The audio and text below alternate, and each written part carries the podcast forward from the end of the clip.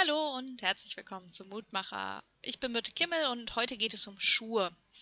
Ich war letzte Woche noch mal für ein paar Tage im Seminar in Herborn, weil unsere regulären Wochen Corona-bedingt online stattfinden mussten und wir wollten gerne einfach noch mal ins Seminar.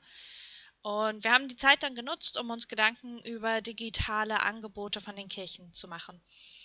Und ich kam in eine Gruppe, in der wir dann irgendwie über Tageslosung und wie man da dann immer was zu macht kam, nachgedacht hat. Und eine erzählte, sie habe sich gestern Schuhe gekauft und das hat, fand sie irgendwie passend zur Tageslosung. Die damals war, ich bin nackt von meiner Mutter Leibe gekommen, nackt werde ich wieder dahin fahren.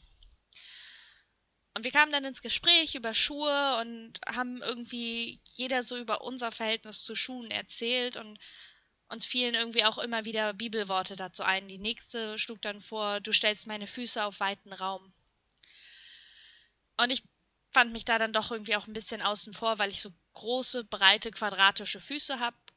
Manchmal werden sie auch liebevoll Entenfüße genannt. Aber Schuhe, das ist für mich immer ein ziemliches Qualthema. Ich habe ungefähr 15 Paar Schuhe zu Hause, weil ich immer wieder hoffe, dass mir welche passen. Tatsächlich passen mir von meinen 15 Schuhen drei und zwei davon sind Herrenschuhe. Naja, und irgendwie war ich dann ein bisschen deprimiert und habe da mal geguckt, hm, hast jetzt bald wieder einen Mutmacher, was ist denn da die Bibellosung? Und die Losung ist, auch für heute, meine Augen sehen stets auf den Herrn, denn er wird meinen Fuß aus dem Netze ziehen. Und das hat mich total getröstet. Gott befreit mich von diesen engen Riemchen und den schneidenden Stricken der Schuhe.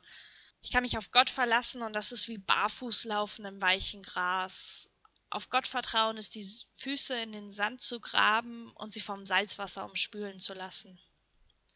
Wenn Sie möchten, lade ich Sie ein, mit mir zu beten. Ich schaue auf meine schmerzenden Füße vom vielen Laufenden zu engen Schuhen, aber du hebst meinen Blick zu dir. Du ermutigst mich und versprichst mir weiches Gras. Du versprichst mir Freiheit nicht nur für die Füße, auch von den vielen anderen Dingen, die mich einengen.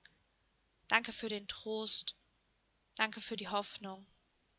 Danke, dass du bei mir bist.